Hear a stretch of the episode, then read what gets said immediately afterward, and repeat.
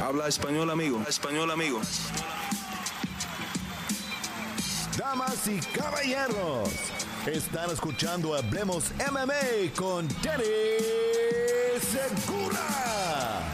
¿Qué tal gente? Bienvenidos al episodio número 70 de Hablemos Live en este miércoles 2 de agosto del 2023.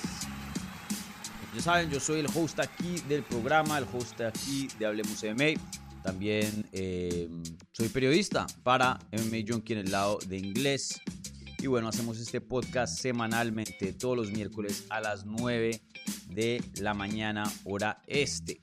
Y bueno, un episodio eh, de pronto no tan cargado como los otros, no tan cargado, no tan potente, eh, pero de todas maneras hay, hay cositas de qué hablar. Aquí hay ya varias preguntas que hicieron ustedes en lo que fue la pestaña de la comunidad, las preguntas que se hacen previo a la transmisión. Y bueno, veremos a ver también qué es lo que viene en vivo, ¿no? Ya que ustedes van a tener una oportunidad de ser parte de este programa haciendo preguntas en vivo que van a aparecer aquí en la pantalla. Entonces, como siempre, gente, este sí es eh, el tipo de, de show el tipo de espacio donde pueden preguntarme de lo que sea, de lo que quieran, eh, ya que en estas previas o, en estos videos que hago específicos a un evento o algo que sucedió, intento mantener eso enfocado en, materia y pues esto es bien, em, ya más, mucho más abierto, ¿no? Entonces este es el chance para que pregunten eh, de lo que quieran acerca del mundo de las artes marciales mixtas. Bueno. Entonces, como siempre, gente, un like a este video si están viendo en vivo o en repetición, un buen review si están escuchando en podcast. Si no saben, estamos en todas las plataformas de podcast, como pueden ver aquí abajito, Spotify, Apple Podcast, Teacher, Google Podcast, eh, donde quieran, eh, ahí estamos. Y, bueno, ¿qué tenemos en la agenda de hoy para darles así una previa antes de empezar? Bueno, hay varias preguntas acerca de UFC 2. 91, que fue el pay-per-view que vimos este fin de semana, hablando de cómo se vio Poatán en las 205, ya que pues eh, era un debut importante para el brasilero y, bueno, hay gente que piensa que no se vio muy bien, yo de pronto tengo otra opinión, hablaremos de eso más adelante. Igualmente me están preguntando acerca de eh, Bonfim, em, este eh, prospecto de las 170 libras que viene invicto 2 eh, y 0 dentro de UFC y está causando bastante, bastante ruido en esa categoría con tan solo dos peleas, pero bueno, dos victorias muy, muy buenas. También hablaremos de la decisión de Steven Wonderboy Thompson de no pelear en UFC 291 y ni siquiera fue al evento, se quedó en el hotel. Eh, dijo que ni, vio las peleas. Y bueno, también sabemos eh, en cuanto al lado más importante, por lo menos el lunes no le habían pagado ni reconocido nada de su labor y él fue el que hizo todo un campamento, pasó todo eh, lo que es Fight Week, día de medios, rueda de prensa, careos, dio el peso, su oponente fue el que no dio el peso eh, y aún así pues parece ser que, o por lo menos de lo último que escuchamos que fue el lunes, eh, no le han reconocido nada de, de su labor UFC en cuanto a financieramente. Entonces hablaremos de eso eh, más adelante. Eh, ¿Qué más me preguntaron por ahí? Eh, también vamos a hablar acerca del evento de UFC de este fin de semana. Un evento no súper grande, no estamos hablando de un pay-per-view, pero un evento que tiene buenas peleas y, hay varios latinos, varios hispanos en esta cartelera. Entonces, una cartelera muy interesante, por lo menos para nuestro lado. Y, bueno, un evento estelar también importante para la división de 135 libras, Corey Sanhagen contra Rob Font hablaremos de eso más adelante. Y, bueno, creo que eso es lo principal. Em, y bueno, ustedes saben que pues también eh, encima de eso, también lo que pregunten en el live chat eh, será añadido en la segunda parte de este video. Entonces, bueno, sin más espera, ahora sí, gente, hablemos MMA. Y tengo mi cafecito. Y listo, listo para charlar con ustedes acerca de este deporte. Bueno, entonces, la primera pregunta viene de SDS. Yo siempre le he dicho CS, pero creo que eso no es lo correcto. Ese técnicamente es SDS. Pero bueno, En fin, ustedes me entienden. Aquí em, escribe, saludos desde España, Dani. Con el tema de Poatán, mi lectura difiere un tanto a la tuya. ¿No crees válida la lectura de que Poatán casi pierde una pelea contra un Jan cuyo cardio desapareció en la mitad del segundo round? A Poatán lo vi con muy poca actividad. Entre paréntesis, Jan en golpes conectados en el en round 2 y 3 no estuvo lejos. Encajado manos lentas de un Jan cansado, además lo tiraron al tercero de nuevo. Bueno, eh, sí, e, esto he visto en Twitter, en, redes, creo que CS no estás eh, solo eh, con estos comentarios. Hay cierto sector de la fanaticada que piensa que Poatán se vio terrible, que fue un terrible desempeño y que de suerte se fue con una victoria en Salt Lake City. Pero yo, mm, yo estoy 100% en desacuerdo con eso. Em, e, entiendo por qué alguien puede decir eso, pero estamos hablando de un Jan Blachowicz que hace poco era campeón, sino el año pasado ya era campeón de UFC. Eh, sin duda uno de los mejores peleadores de esa división. No es que entró a las 205 y, y, empezó con alguien fuera de los rankings, alguien viejito, con nombre, o alguien justo en el top 5, en el top 15. No, directamente un ex campeón y alguien que actualmente está en el top 5. Eh, me imagino hoy ya miércoles ya le, hicieron update a los rankings, entonces hoy día Jan está como el número 4, pero creo que en ese entonces ya entró como el número 2 o 3 de la división, eh, no tengo ese dato certero, pero uno de esos dos puestos. Eh, se la pusieron muy, muy difícil. En cuanto a estilos, tenía un combate muy, muy complicado. En cuanto al cardio, uno estaban peleando en, en Salt Lake City, que tiene como no sé en cuanto a metros, pero en cuanto a pies, creo que es 4.000 pies por encima del nivel del mar, que pues es algo. Yo la verdad no pienso que es un factor muy grande, em, pero se los había dicho, para las categorías pequeñas, no pensé que esto iba a afectar el evento estelar. Otras peleas de 155 o hasta me, me atrevería a decir de 170 para abajo. Ya lo que es peso pesado o semipesado o, o mediano, que son gente muy grande, en este caso 205, eh, gente con cuerpos más grandes, mucho más músculo, eh, que tienen que alimentar, ¿no? En cuanto a, a, los niveles de oxígeno.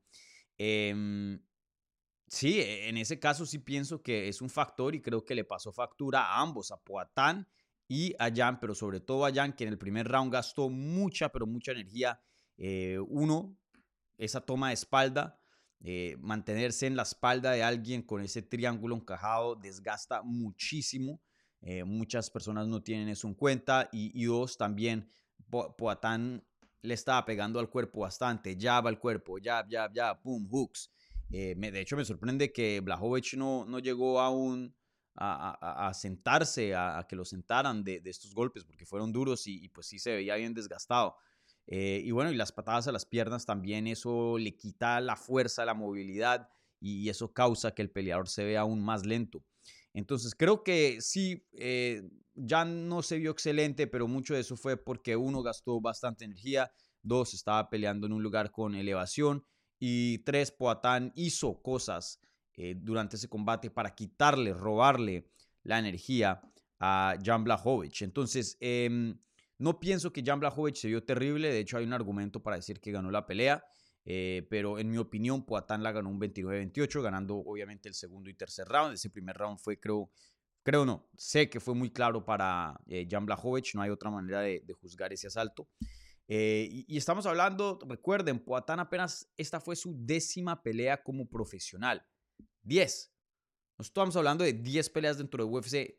En toda su carrera como peleador de artes marciales mixtas. 10. Eso no es nada. Esta era la pelea número 40 de Jan Blachowicz.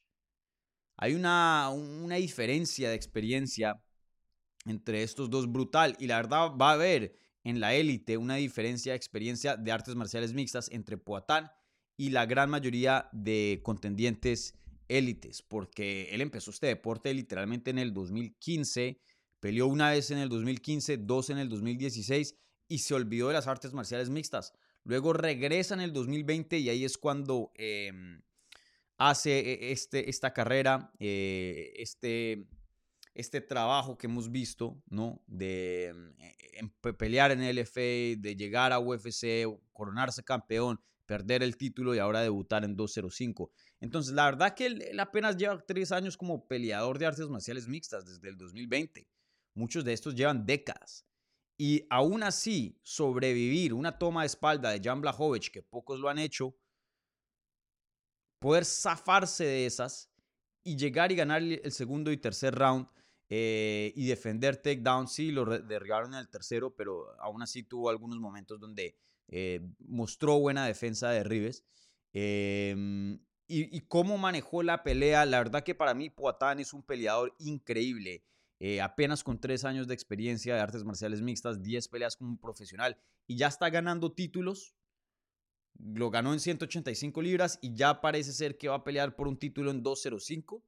Hay muchos peleadores que entrenan todas sus vidas para esto y, ni se acercan a oler un título de UFC y Poatán lo ha hecho con tan poco tiempo y tan poca experiencia. Sí, obviamente lo del kickboxing lo ha ayudado bastante, pero es un deporte muy, pero muy distinto a las artes marciales mixtas. Eh, empezar a luchar a los treinta y pico años de edad y no tener nada de conocimiento del jiu-jitsu, de la lucha y, y estar a este nivel es súper, súper impresionante. Yo más bien me voy con una gran admiración de lo que ha hecho Poatán en tan poco tiempo y, me parece un crack. Imagínense si hubiera empezado a entrenar artes marciales mixtas a los 20, 18 años de edad, no a los 30, y hoy tiene 37, ¿no? No a los 34.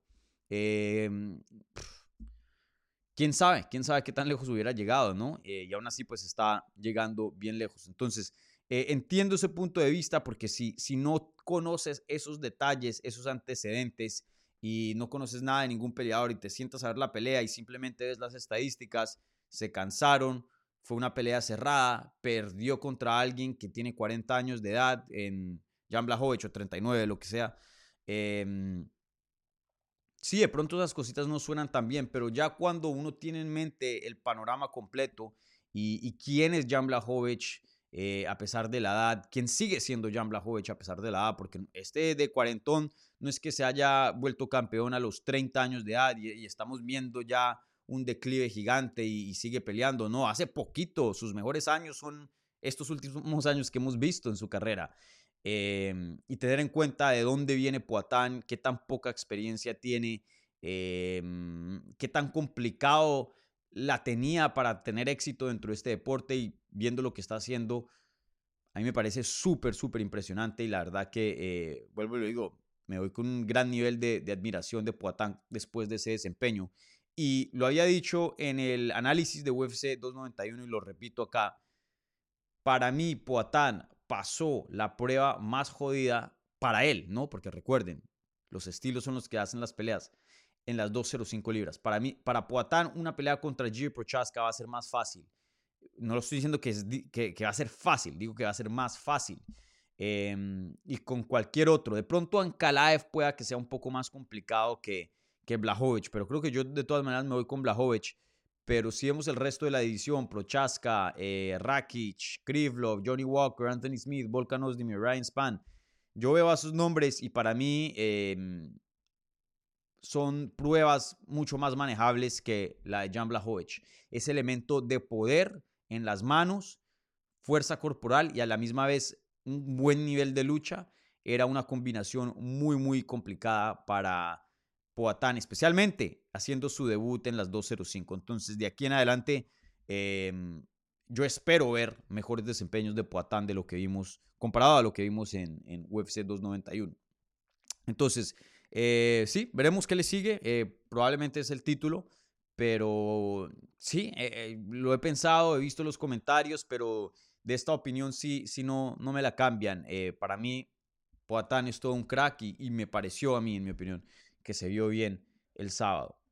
Em, pero sí, entiendo, entiendo que de pronto a otros no, no les haya gustado el desempeño, pero yo, yo ahí. Bueno, em, bueno, y saludos a ese un amigo del canal que ya le llegó su, su loyalty badge de bronce. Ya tiene cuatro meses como miembro, como amigo aquí del programa. Así que saludos por allá a nuestro gran amigo de España.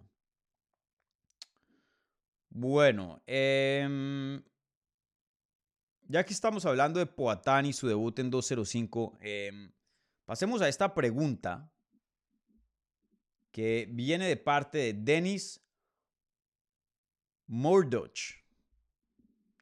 Y dice, en el pasado podcast hablaste que la división semipesada de la UFC estaba débil comparada a otros años. Y me vino a la mente el comentario de Corey Anderson hace unos meses. ¿Podrías decirnos cuál organización la división es más fuerte? Gracias. Saludos desde Cuba.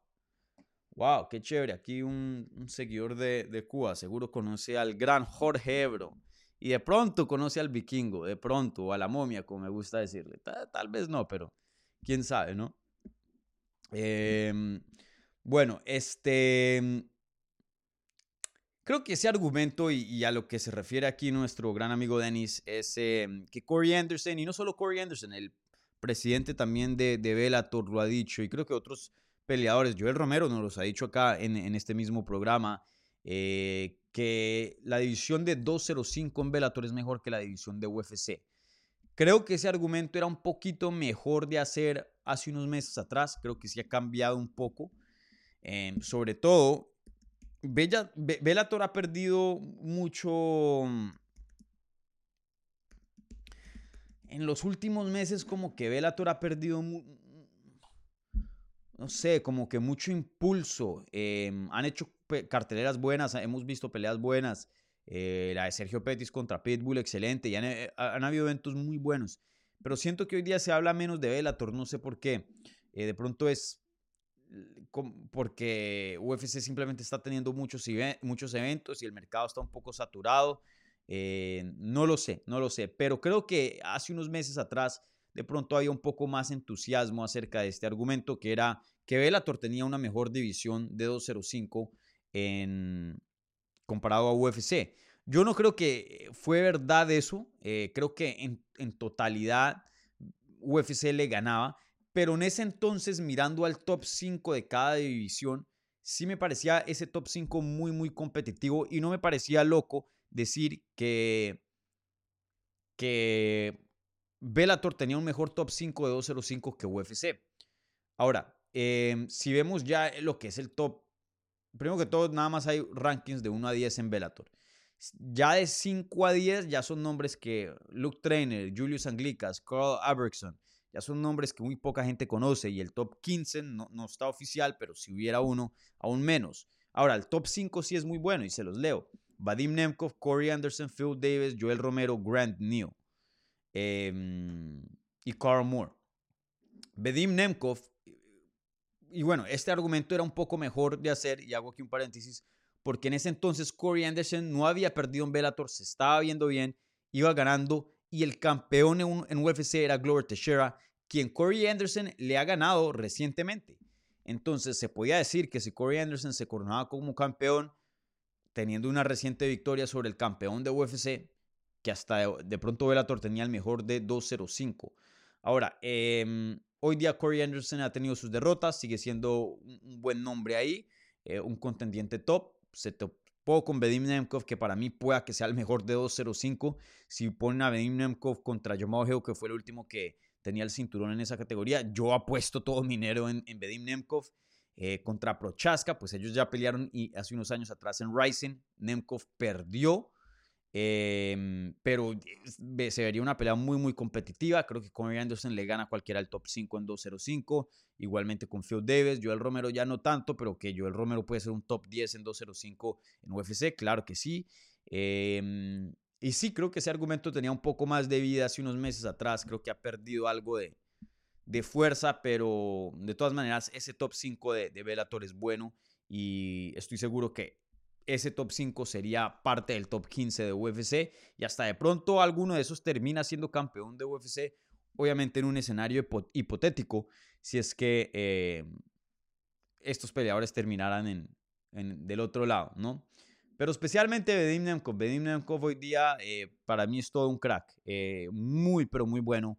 De pronto el peleador más versátil hoy día en las 205 a través de cualquier organización. Bedim Nemkov, excelente lucha, muy buen striking, disciplinado, sabe cómo manejar una pelea, buena quijada, buen golpe, buen atleta. Mm, tiene experiencia, ya casi 20 peleas como profesional, todavía tiene juventud. Eh, Bedim Nemkov es, un crack, es un crack.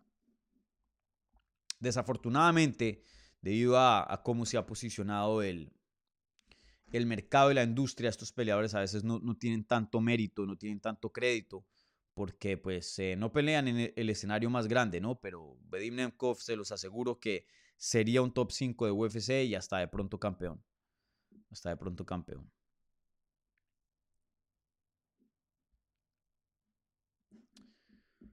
Bueno, eh, pasamos a otra pregunta. Em, esta viene de MMA Total, que aparentemente tuvo un cambio de vida y, se mudó. Alguien que decía que era de las montañas de, de Dagestán. Aparentemente eh, se ha devuelto a su país nativo. Y dice MMA Total, saludos desde Uruguay, Dani. Me mudé de hemisferio y continente. ¿Crees que la decisión de Wonderboy de no tomar la pelea con Pereira fue la correcta? Al no tomar la pelea, Thompson recibió algo de dinero porque él cumplió con su contrato. El que no lo hizo fue su rival y por varias libras. Bueno, eh, ya he hablado de esto, lo hablé en la sesión de preguntas y respuestas, lo hablé también en el análisis.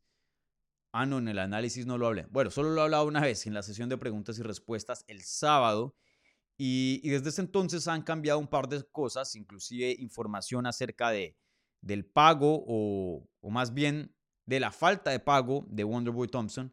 Y también hemos tenido eh, comentarios sobre esto de el mismo Thompson que estuvo en el show de Ariel Hawani The MMA Hour este lunes.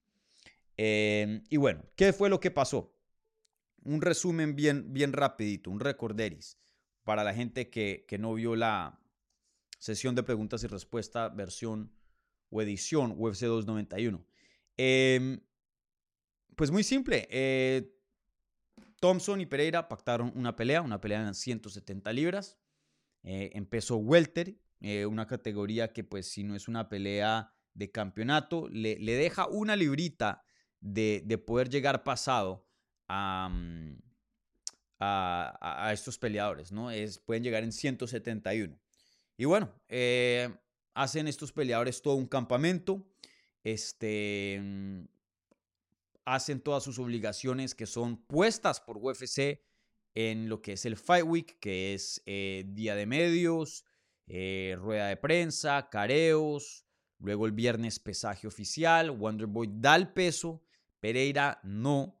Pereira llega a pesar en 173 libras, o sea que es una, de hecho, dos libras pasado si no estoy mal, eh, o 173.5, entonces creo que dos y media pasado de, del límite de, del contrato.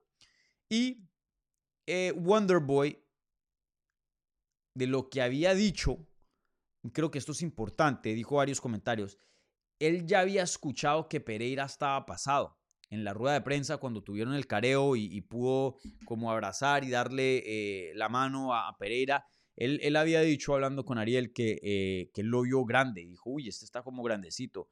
Em, y, no pensó que no iba a dar peso, simplemente pensó, hey, este es eh, grande para la división. Luego, em, el, ese mismo, esa misma noche, cortando peso, le habían ya dicho que Pereira estaba teniendo problemas. Y luego el viernes por la mañana, eh, ya dando el peso, ya cortando el peso, le, le avisan, Pereira no va a dar el peso. Y él dice, ¿saben qué? Yo de todas maneras firmé un contrato, yo sí voy a dar el peso. Termina cortando lo que tenía que cortar, se sube en la báscula y, da su peso. Y Pereira no. Em, Pereira también sube en la báscula y no da el peso. Entonces, em, siempre que pasa algo de, este estilo, que un peleador no da el peso, siempre UFC y la comisión va donde el rival y le dice, bueno, eh, ¿quieres aceptar la pelea o no? Porque el contrato ya no está vigente, el contrato em, queda anulado porque fue pactado para una categoría y, si, se hace esta pelea oficialmente bajo la comisión y que tienen que tener eso en un récord, porque recuerden, son peleas profesionales donde eh, esto tiene que ser... Em, em, ¿Cuál sería la palabra? Eso tiene que ser registrado oficialmente. Ya sería un catchweight, no sería una pelea de 170 libras. Entonces, un nuevo contrato se tendría que hacer prácticamente. Em, y, en el transcurso de eso, el peleador que sí dio el peso puede negociar ciertas cosas. Ahora, en el pasado, bueno, en el pasado no, por lo general es bien estándar y UFC dice, bueno, eh, o sea, 20% le, te, damos de, bueno, la, comisión te da 20% de lo que gane este peleador, pierda o gane, y usualmente eh, no puede ser em, apto para ganar un bono de la noche el peleador que no dio peso. Entonces, si es un desempeño de la noche, un knockout espectacular, qué pena, bro, no diste peso, no te damos bono. Si es una pelea de la noche, usualmente le dan los dos bonos al otro peleador o solo uno, pero no al que no, dio el peso. Eh, y hemos visto en el pasado, por ejemplo, me acuerdo muy bien cuando Vitor Belfort peleó contra eh, Anthony Johnson hace muchos años atrás. Llegó muy, muy pesado. Creo que no dio peso como por 7, 8 libras, algo así. Fue algo abismal. Víctor de todas maneras tomó la pelea y quiso poner una cláusula en el contrato de que eh, Anthony Johnson no podía pesar creo que más de 200 libras el día de la pelea y eso no permite a que pueda rebotar y rehidratarse completamente, ¿no? entonces como que lo hace pagar, lo hace sufrir un poco de más. Eh, hemos visto el porcentaje de dinero eh, alocado al, otro peleador cambiar, a veces 10, 15, 30%, hasta yo he visto. Y, bueno, hay ciertas cosas que pueden ajustar. Eh, en este caso, Wonderboy Thompson no quiso hacer ninguna de esas. Él está en su derecho porque eh, el contrato, vuelvo y repito, no, no está vigente. algo que pues por lo general yo creo que sí le molesta a UFC porque especialmente si es una pelea importante, que lo era, una pelea que vendía el pay-per-view, eh, no es el evento estelar, no es el evento coestelar, pero yo creo que muchas personas de todas maneras están entusiasmados para ver a estos dos pelear. Y, mm, bueno, él decide no tomar la pelea y creo que sus eh, razones son muy... Em, son muy... Son muy justas y son muy sabias. Él hoy día se está viendo bien. Vean la última pelea contra Kevin Holland, uno, es, uno de sus mejores desempeños, pero él sabe que tiene 40 años de edad, em, él sabe que le quedan muy pocas peleas por delante, que ya ha completado la gran parte de su carrera, queda menos, em, menos pista de lo que ya ha recorrido, ¿no? Y ya se va, en algún punto va a tomar vuelo y se retira. Y, él quiere pelear por el cinturón, él, quiere irse de este deporte como campeón. Y para eso tiene que ganar todas las peleas que le quedan y eso ni, le garantiza que pelee por el título, simplemente le da un chance, le compra un boletico por ahí para, para la rifa. Em, y tomar una pelea con un peleador más pesado, más grande y especialmente que usa, es un peleador físico, no es que está peleando con alguien que, usa la distancia y, no, no, no pelea usando eh, fuerza corporal de, cierta manera, ¿no? Eh, obviamente todos lo hacen, pero hay ciertos peleadores más físicos que otros. Es decir, por ejemplo, un Habib no, no es igual que un Volkanovski, o un Habib no es igual que un, un Jair, ¿no? Algo así. Em, entonces, en fin, eh, decidió no tomar la pelea, que me pareció una decisión sabia, y UFC no le pagó absolutamente nada. Ahora, aquí es donde viene la controversia, porque yo me río un poco y ustedes saben que eh, por lo general yo soy bien a favor a, los peleadores y no es por los peleadores. En general, en cualquier industria yo soy a favor de, de los trabajadores, los que hacen la labor. Sin los peleadores no hay deporte. ¿No? Eh, es, así de simple. Em, es el producto principal. Entonces, eh, en este caso, me parece que deberían tener pues, derechos y, ciertas cosas.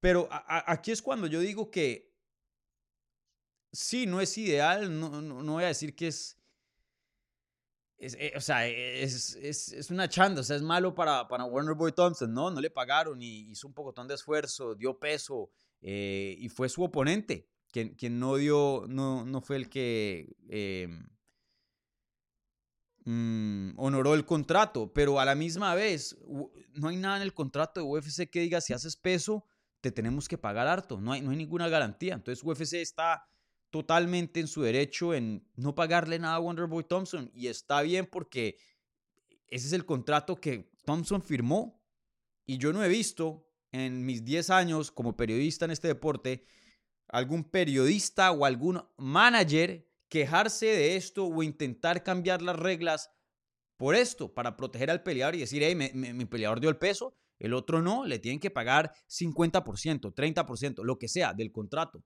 para reconocerle por lo menos los gastos del campamento. Em, no he visto a nadie. Entonces, los únicos que, y ni siquiera la fanaticada, entonces aparentemente los únicos que les, a, los que les importa es a los medios, porque nosotros sí hablamos de esto, yo he hablado de este tipo de cosas bastante aquí en el programa. Pero hasta cierto punto, brother, o sea, si a ti no te importa, o sea, ¿qué, ¿qué, me va a importar a mí? Yo, yo puedo hablar y decir ciertas cosas, pero si llegamos a un punto donde los peleadores no quieren hacer nada al respecto, ni los managers que están supuestamente en el deporte para proteger a, sus peleadores, pues ¿qué, ¿qué, puedo hacer yo? Entonces, UFC está en su derecho de no pagarle nada a Wonderboy Thompson porque así es el contrato en los que, en lo que estos peleadores están de acuerdo y firmaron. Eh, no pienso que debería ser así, en mi opinión, pero así es, así son las cosas. Entonces, eh, espero que le reconozcan algo, sería bueno porque ya tenían en cuenta UFC ese pago. De hecho, si algo se ahorraron plata porque no le pagaron a Pereira y no le pagaron a Thompson, por lo menos que le paguen algo a Thompson. Entonces, si me invento, tenían 100 mil dólares eh, planeados para pagarle a a estos dos, ese era el presupuesto y tenían ya en cuenta que estos iban a pelear y era ya un número que iban a quitar de sus finanzas porque la pelea se iba a dar, no se da, o sea, eh, ya, ya contaban que ese dinero se iba, entonces por lo menos que queden algo, ¿no? No es, no es que les apareció un gasto eh, de la nada, un gasto imprevisto, no, ya tenían en cuenta que se iban a gastar tanto, se gastaron menos porque Pereira no, no peleó, por lo menos que le reconozcan 50% a, a Thompson, pienso yo. Eh, no creo que debería ser el 100 porque sí, no peleó y, recuerden, eso es un servicio que UFC está pagando, le paga los peleadores por el servicio de que hey, nos den una pelea, no se la dieron, pero sí, eh, sí te promocionó en redes el, el, evento, eh, que eso vale, en las redes de Wonderboy Thompson estuvo por semanas, voy a pelear esta fecha, este, este evento, compren el pay-per-view, pa, pa, pa, estuvo en el día de medios haciendo entrevistas, que son obligaciones de UFC, no, no escogidas por el peleador, hablando del evento, promocionando, pa, pa, pa. Igualmente, careo, UFC pudo usar eh, el careo, las entrevistas, los clips, todo eso en sus redes para promocionar también el evento, que sí, al final del día Thompson no, perdió, no peleó, perdón, pero, pero de todas maneras se, se, creó publicidad acerca de eso usando el nombre de Thompson y las redes de Thompson y, el alcance de Thompson en la fanaticada. Entonces, en fin, em, no pienso que debería ser así la situación, pero así la es y nadie se queja. Entonces, ¿qué puedo hacer yo? Eh, o sea, es como decir... Em, eh, es como decir que, tú tienes un amigo y, la novia eh, e-, es abusadora y, tú, oye, pero haz algo al respecto, ah, hazte respetar, no sé, etcétera. Pero si el man está contento y no le importa, pues a uno, ¿por qué le va a importar? O sea, hasta cierto punto uno dice, bueno, es ya problema de ustedes, ¿no? Pues, eh, es así como me siento al respecto de la situación. Y, y, estoy un poco cansado de hablar de eso porque parece ser que los medios son los únicos que les importan este tipo de cosas. A la fanaticada le vale y a los peleadores aparentemente le valen también. Entonces, ¿qué más puede hacer uno? ¿Ah? Pero bueno, eh, ese es el caso. Veremos si le pagan o no. Em, eso está por verse. Seguramente tendremos alguna actualización eh, a futuro. Eh, Thompson sí había dicho que ah, él piensa que, que UFC quiere hablar con Dana White a ver si eh, hay un permiso para darle algo de dinero y Dana White pues hoy día está en Italia en vacaciones eh, celebrando su cumpleaños junto a su familia. Entonces, quién sabe cuándo regrese. me imagino que eso será una de las cosas pendientes cuando, cuando ya esté de regreso.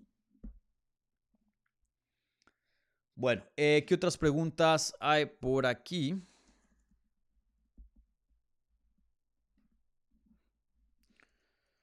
Em, bueno, esta siguiente pregunta viene de Alan Valencia. Y esto es ya hablando de. O bueno, para cerrar UFC 91 rápidamente de, de Bonfin. Eh, se, dice: Hola, Ani. Eh, sé que es pronto, pero ¿qué techo ves a Bonfin? ¿Qué partes de su juego, de su juego te gustan?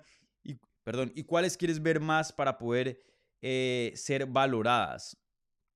¿Contra quién lo quieres ver próximamente? Bonfim me parece eh, apenas dos peleas como, eh, bueno, no, varias peleas como profesional, apenas su segunda pelea dentro de UFC, dos finalizaciones en el primer asalto vía guillotina. Eh, me parece un peleador muy bueno y ya creo que ya está listo para los rankings. Él ya quiere a alguien rankeado. Pidió a Neo Magni después de su pelea ahí en UFC 291, viendo a los desempeños, cómo actúa, cómo se siente, el nivel de confianza creo que ya aguanta para alguien de los rankings, justo eh, alguien del top 15 o hasta incluso justo afuerita con tal de que sea un, buen veterano, pero sí necesita un, nivel más, claramente, ¿no? Ha ganado todas sus primeras, eh, sus peleas en el primer asalto. Em, quiero ver más para decir, antes de decir que este va a ser campeón y, declararlo ya como el, la próxima gran cosa en la división, pero sí se está viendo muy bien eh, y sí estoy seguro que por lo que veo entrará a los rankings en algún punto de su carrera. Eh, esa pelea con Neo Magni me gusta, eh, pero francamente cualquiera del top 15, cualquier veterano con, buen nombre. Em, ¿Qué me gustaría ver de él? Una pelea donde, donde varias cosas me gustaría ver. Por ahora él, él, es como el peleador más físico, más fuerte.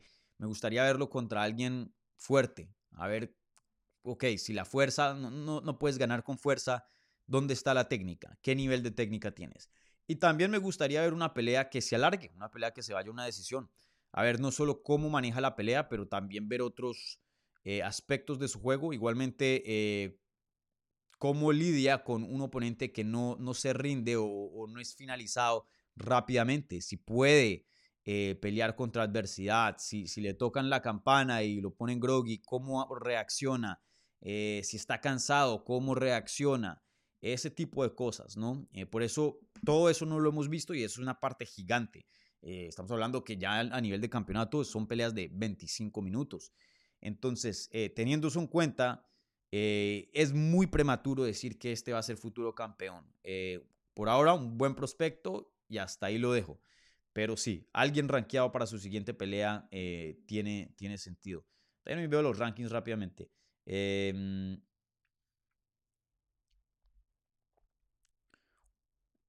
un Michael Chiesa no sería mal, un Kevin Holland tampoco, New Magni me parece bien, Bonfim contra Sean Brady también sería buena. Eh, creo que esos nombres. Y ya de ahí en adelante ya, ya me parece muy alto, ya, ya entraríamos al top 10 de la división. Bueno, em, ahora hablemos de lo que veremos este fin de semana. Esta pregunta viene de Alan Valencia y dice, ¿qué ondas, Dani? ¿Crees que el ganador de este sábado entre Corey y Font será el siguiente contendiente al título? No, no, no, no, no, no para nada. Em, especialmente si gana eh, Font. Font eh, le ganó a Adrian Yanes en Miami, donde se ganó un bono de la noche por una finalización en el primer asalto. Se vio bien, pero antes de eso había perdido de una manera brutal contra eh, Chito Vera y también no había dado el peso para esa pelea. Y antes de eso había perdido contra Jose Aldo. Entonces, eh, dos victorias consecutivas, si es que llegara a ganar, ¿no? Ganándole a Janes y a Sanhagen este sábado, no creo que es suficiente para una pelea de campeonato. Si fuera una división que le falta contendientes como la de 205, pues uno dice de pronto, si se acomodan las cosas. Pero en 135, donde la fila es bien, bien larga, Em, ni, se acerca una pelea de campeonato, ni se acerca. Ahora, si Corey Sanhagen gana, creo que él sí tendría un chance más grande, pero aún así no creo que una victoria de Rob, sobre Rob Font te consigue una pelea de campeonato. Corey Sanhagen ya tendría una racha de tres victorias consecutivas, ganándole nocaut técnico a Song Yedong, decisión dividida a Marlon Vera, pero esa pelea no debió ser decisión dividida.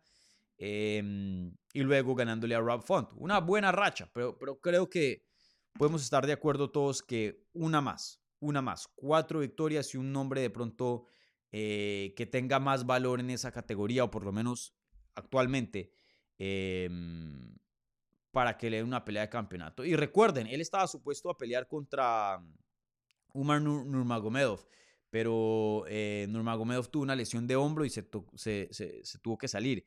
Esa pelea de pronto sí hubiera acercado más a, a Sanhege porque Umar hoy día tiene más valor que Rob Font en la división, en mi opinión. Em, pero sin duda los pone en una buena posición al ganador para una pelea grande, así sea con Merab Billy, así sea con eh, Henry Sejudo cuando regrese, porque también tuvo una lesión, em, así sea contra de pronto el perdedor de O'Malley contra Sterling, que lo veremos el 19 de agosto. Em, ¿Qué más? ¿Quién más así de nombre grande está en la, en la categoría? Eh, sí, prácticamente eso es todo, porque imagínense, Sanhagen está rankeado al número 4. Solo por e, encima de él está Sejudo, O'Malley y Davalashvili. Entonces, pelear atrás no, no tiene tanto sentido, ya que pues está peleando contra Rob Font mirando hacia atrás. Entonces, ya después va a tener que sí o sí mirar hacia adelante, en mi opinión. Eh, a menos que le den como un nombre de leyenda. Yo creo que una pelea con, con Dominic Cruz entre Sanhagen y Dominic Cruz sería muy buena. Eh, y él siempre le ha gustado esa pelea, entonces hasta la acepta si sea Dominic Cruz un poco atrás en los rankings. Em, pero sí, veremos, un combate fenomenal. Yo creo que Corey Sanhagen debería ganar esta pelea cómodamente. Tiene muchas más herramientas que, que Font en, la lucha. Eh, en el striking, Rob Font es mucho de boxeo. Sanhagen te puede boxear y también tiene patadas muy buenas, tiene un jiu-jitsu bueno, una guardia muy buena eh, y una lucha buena. Como vimos contra Chito Vera, mostró eh, nuevas herramientas eh, en su arsenal. Entonces, em, sí, Sanhagen está teniendo un muy buen momento. Font, veremos. Tiene hoy día Rob Font, creo que él es viejito, él tiene 36 años de edad, que es bastante para, para 135. Em, se vio bien contra Adrián, pero es que Adrián no, no es un Chito Vera, no es un José Aldo. Entonces no, no sé qué tanto valor le quiero poner a esa victoria y decir, ah, ya está de regreso Rob Font. Pueda que sí, y veremos. Creo que esta pelea contra Corey Sanhagen, que, que es un top 5, eh, nos dará em, una respuesta a esa pregunta. Pero, pero lo que sí les puedo decir es que ganarle a Adrián Jan es, bueno, pero no, no significa que, está de regreso y en camino al título. Adrián es un buen peleador, pero es un peleador del top 15, no es un peleador top 10, top 5. Eh, entonces, em, veremos. Una pelea muy buena. Esta cartelera de, Nashville está, está buena. Pelea Jessica Andrade contra Tatiana Suárez.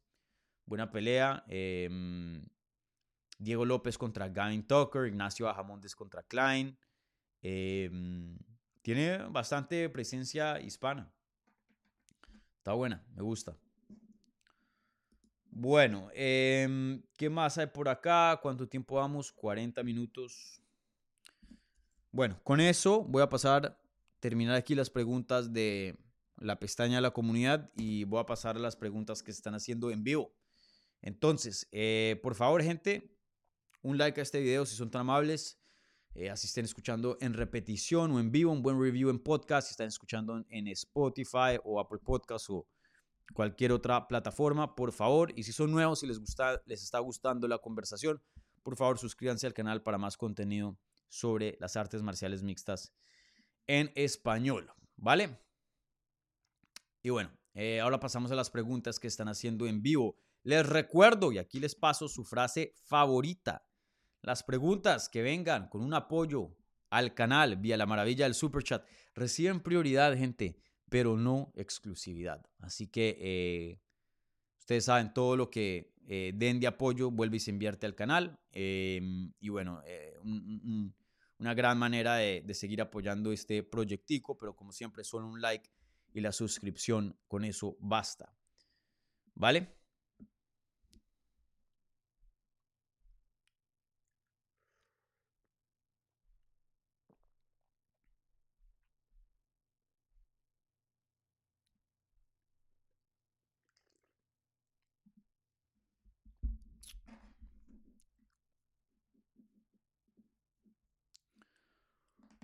Bueno.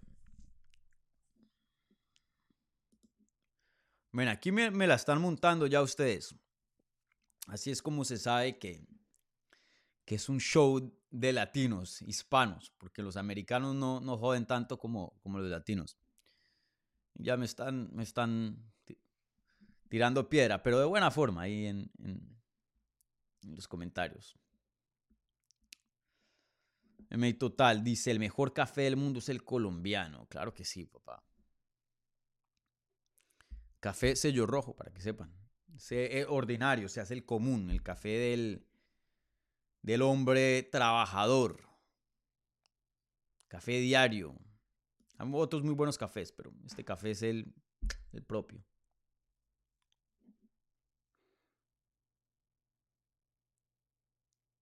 Oh, oh, oh. Artigas dice un toque y un café y vámonos. Uf, no sé qué tipo de. De flow de mañana está intentando tener eh, ahí Artigas, pero men. Eh. Apenas es miércoles, brother.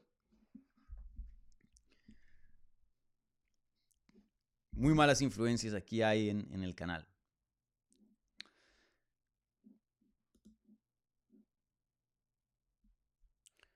Fernanda dice, saludos desde Chile. Buenos días, Danis. El mejor análisis de MMA.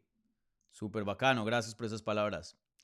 Eh, bueno, veamos primero, cerciorémonos de que no haya nada del super chat. No lo hay. Bueno, está bien. Está bien. Bueno, esta primera pregunta viene de Manuel Márquez Espinosa y dice, eh, ¿ves un posible, una posible victoria de Diego López? Yo lo veo finalizando en el suelo. Em, claro que sí, claro que sí. Y de hecho, Diego López, em, ¿cómo, digo esto? Eh, tiene una pelea complicada. Gavin Tucker es un peleador, creo que ya tiene como ocho peleas dentro de, de UFC. No, no, no le están dando un principiante. Y recuerden, esta apenas es la segunda pelea de Diego López. Y hasta se podría decir la primera, porque es la primera pelea donde tiene un campamento normal y puede prepararse y hacer estrategia y un game plan para un oponente, ya que tomó la pelea contra Evloev eh, ¿Qué UFC fue ese? UFC 290, ¿no fue? Em, ya ni me acuerdo. Pero en fin, tomó esa pelea literalmente como el miércoles o martes de la semana de la pelea. Entonces, eh, me sorprendió que le den un nombre de, ese nivel eh, de primerazas. Y también me sorprendió, no porque yo esté de acuerdo, pero me sorprendió que en las apuestas él es el favorito. Pensé que de pronto por el nombre de Gavin eh, y por la experiencia que trae, lo iban a, subestimar un poco. Pero no, creo que em, aquí la, casa de apuestas, veamos eh, DraftKings que tiene eh, los, las líneas. Em,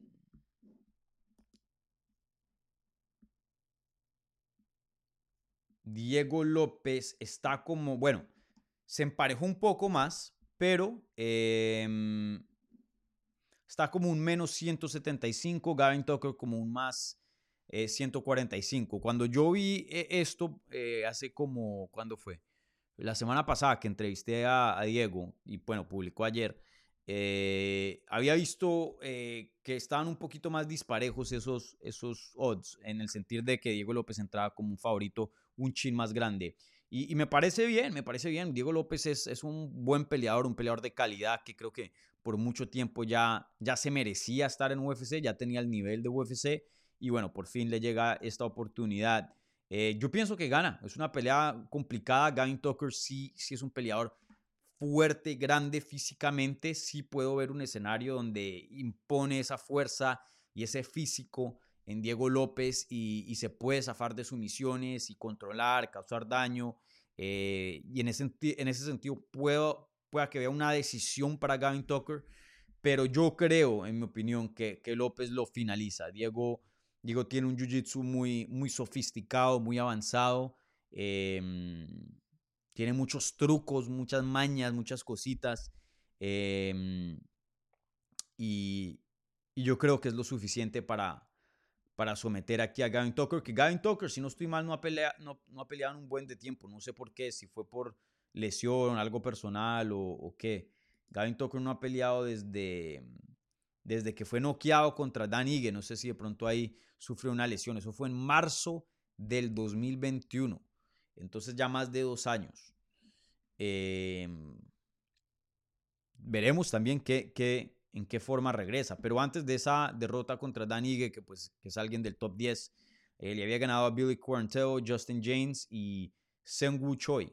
Entonces tenía una, buena rachita ahí. Em, y en una de esas se había ganado un bono de, Performance of the Night. Entonces, un buen peleador es el, Gavin Tucker. Veremos. Pero yo tengo a, Diego ganando ese combate. Yo, yo pienso que, que finaliza. Yo pienso que finaliza. Bueno, ¿y qué se me hicieron los comentarios acá? ¿Desaparecieron? Ah, no, ahí está. Bueno, em, ¿qué más hay por acá de preguntas? Y acá la, la, la foto de, de Manuel. Un salchicha ahí. Luis Simosa, saludos desde Caracas, Venezuela, bro.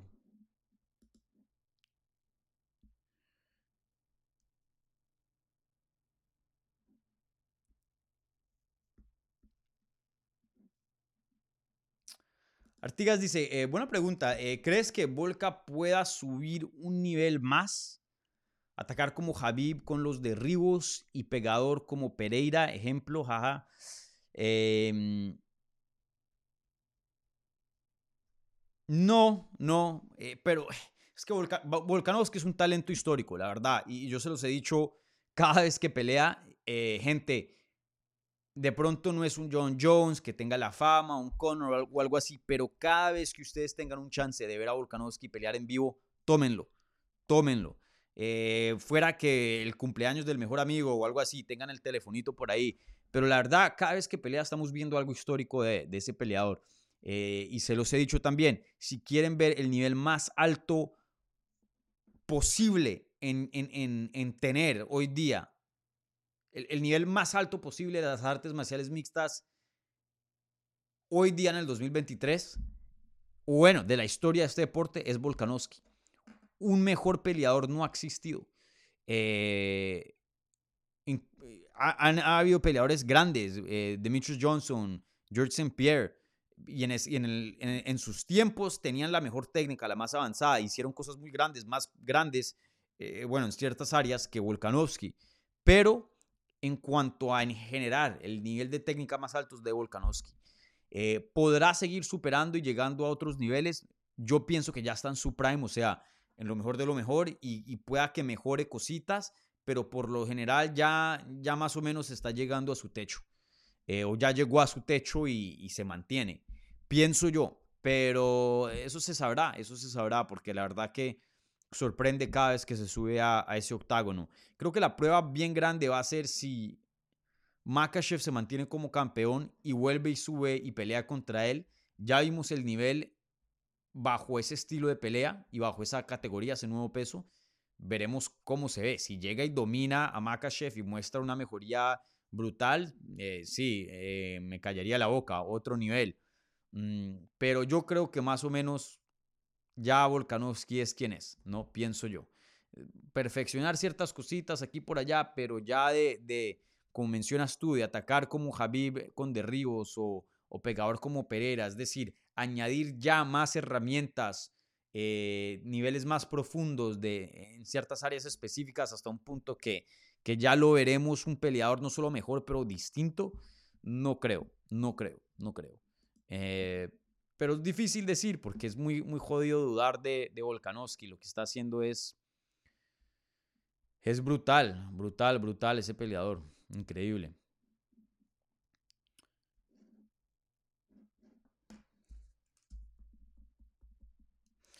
Bueno, Ángelo López dice, saludos desde Bilbao.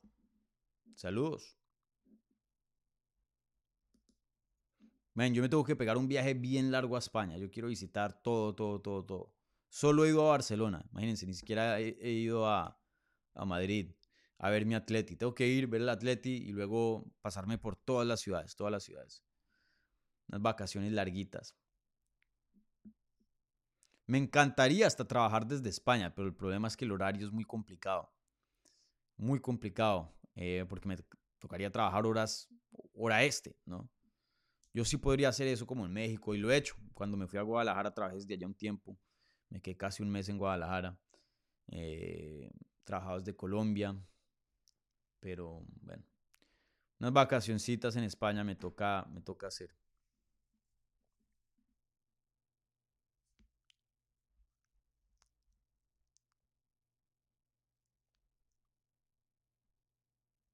Fernanda pregunta, ¿cómo ves al chileno Jaula Bajamondes? ¿Crees que esta oportunidad en cartelera Prime le permitirá entrar al ranking si gana su pelea? Eh, bueno, él abre la cartelera estelar em, contra Ludwig Klein en 155 libras. Mm. Eh, pueda que sí. Si gana, tendría un récord de 5 y 1 dentro de UFC y 4 victorias consecutivas, ya que está en una racha de, de 3.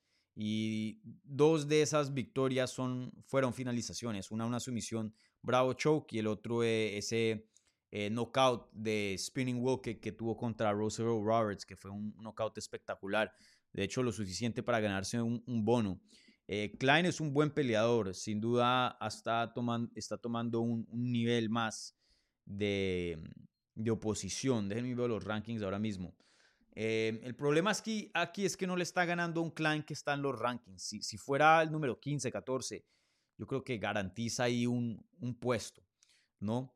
Em, hay un mundo, yo creo que gana y, y aún así cuatro victorias no es suficiente. Eh, para entrar al top 15, pero pueda que sí, pueda que sí. Eh, ahí veremos quién sacarían. Bueno, em,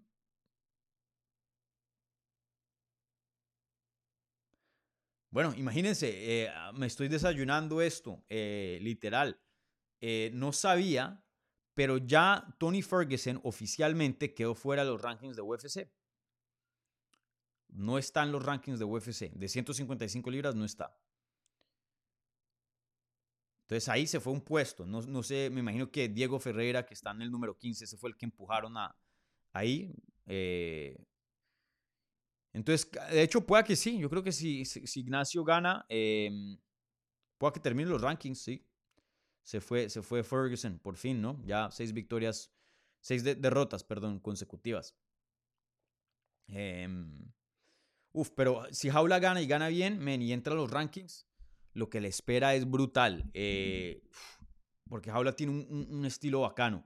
Y, creo que el estilo de él es, bueno, pero con ciertos matchups es, es donde verdaderamente puede, puede meterse a ese flow y, dejar ese estilo fluir y, tener un buen desempeño, algo emocionante.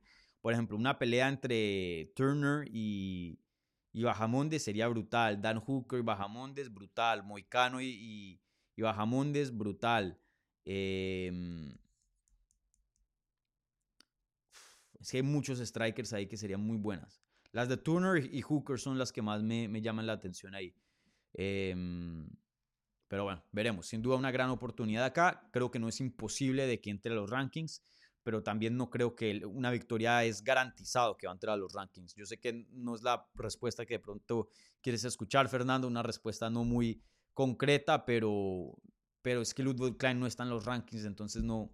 Sí, una racha de cuatro victorias consecutivas, pero esperemos que sí, esperemos que sí. Me encantaría ver a Ignacio en, en los rankings.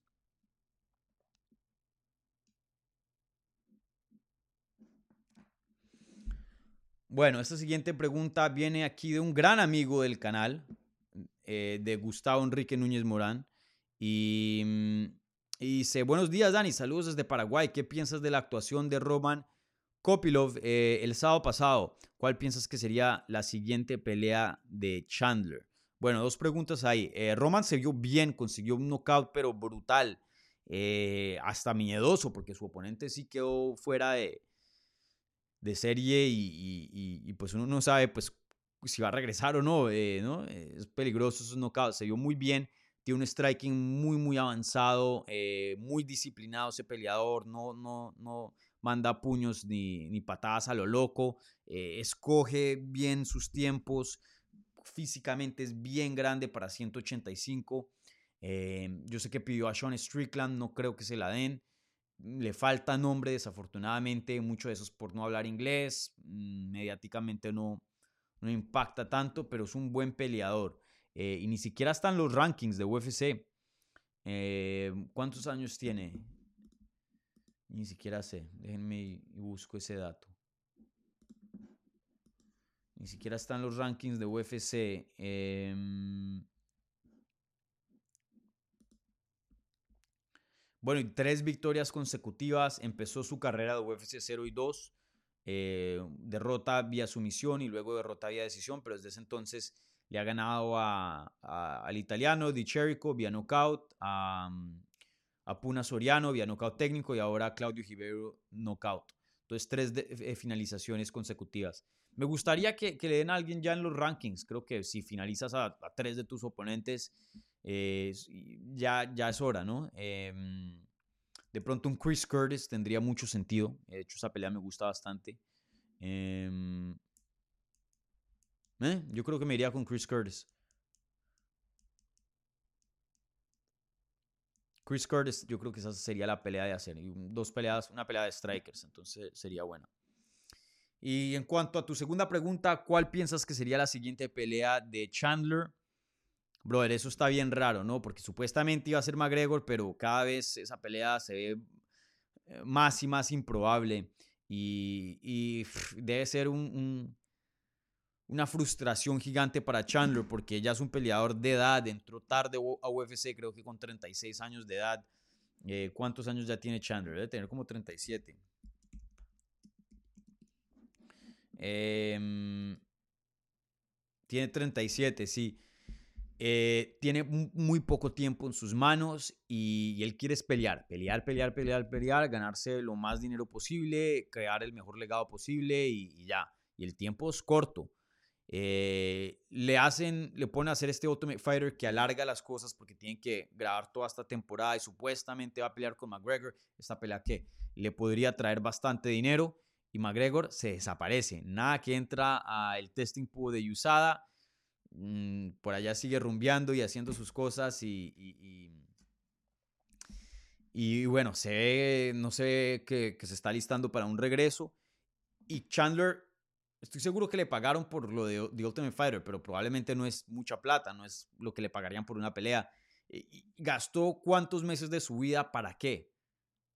Y se vio, perdón la palabra, me encanta Chandler, lo respeto mucho lo he entrevistado varias veces en persona, un tipazo pero pues se vio como, como suena difícil, no, es, no, no quiero sonar despectivo, pero eh, como si lo trataran como un bobo, ¿no? Como un imbécil, como que, hey, vas a pelear contra McGregor, film, eh, graba esta temporada, hace la temporada, y al final UFC y McGregor no salieron con nada, entonces es como que, ven, me, me están jodiendo, o sea, me, me, están robando de mi tiempo, cuántos meses le dediqué de mi vida a esto para tener esta recompensa de pelea con McGregor, y ni se da, y ni siquiera me, no me dan una... una respuesta definitiva, porque también no le han dicho, no, men, ya empieza a buscar otros oponentes, ya mira a ver qué, quieres hacer. Lo tienen ahí en un limbo que el man no, no sabe qué hacer y, me parece hasta irrespetuoso, ¿no?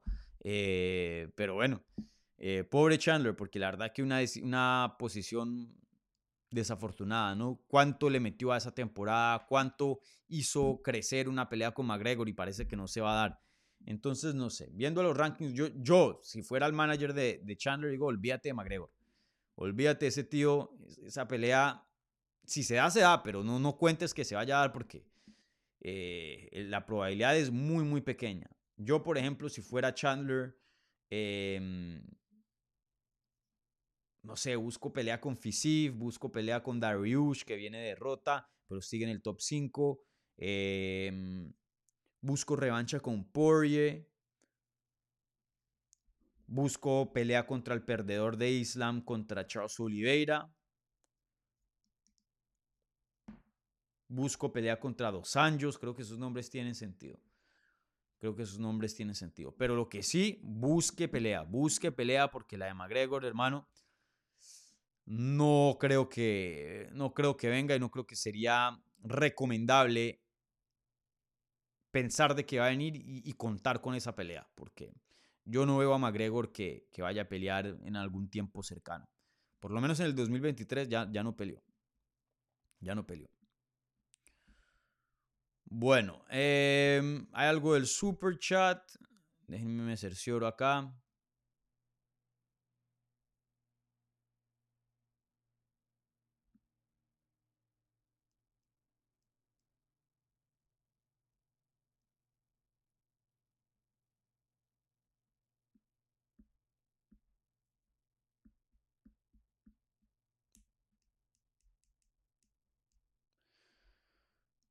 Bueno, no, no, hay más, eh, no hay más preguntas, no hay más preguntas.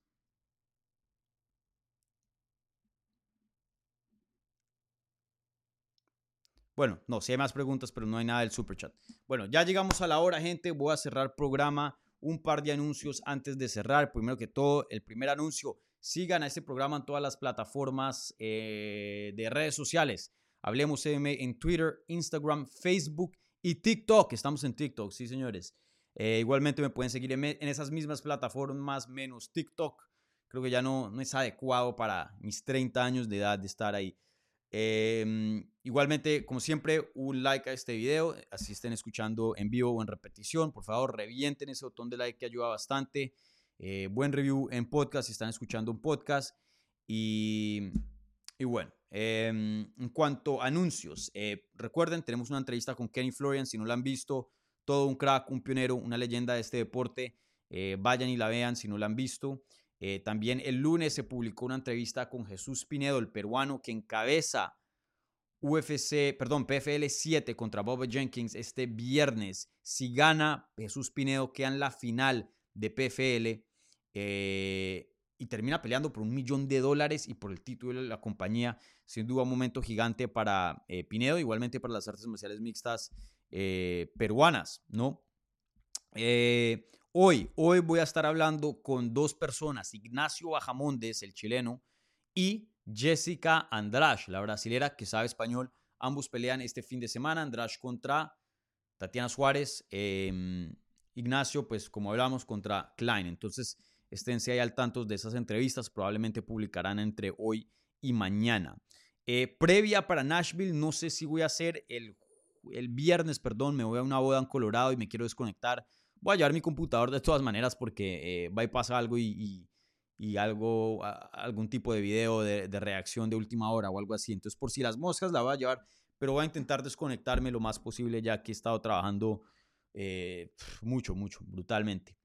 Em, y chances, si tengo tiempo antes del viaje, grabar una previa para lo que es eh, esta pelea de boxeo entre Nate Diaz y Jake Paul que se va a dar a cabo el sábado. De pronto hago un video acerca de eso, pero no, no les prometo nada. Pero eso sí, seguro entrevistas con Jessica Andrade y Ignacio Bajamondes publicarán hoy o mañana, ¿vale?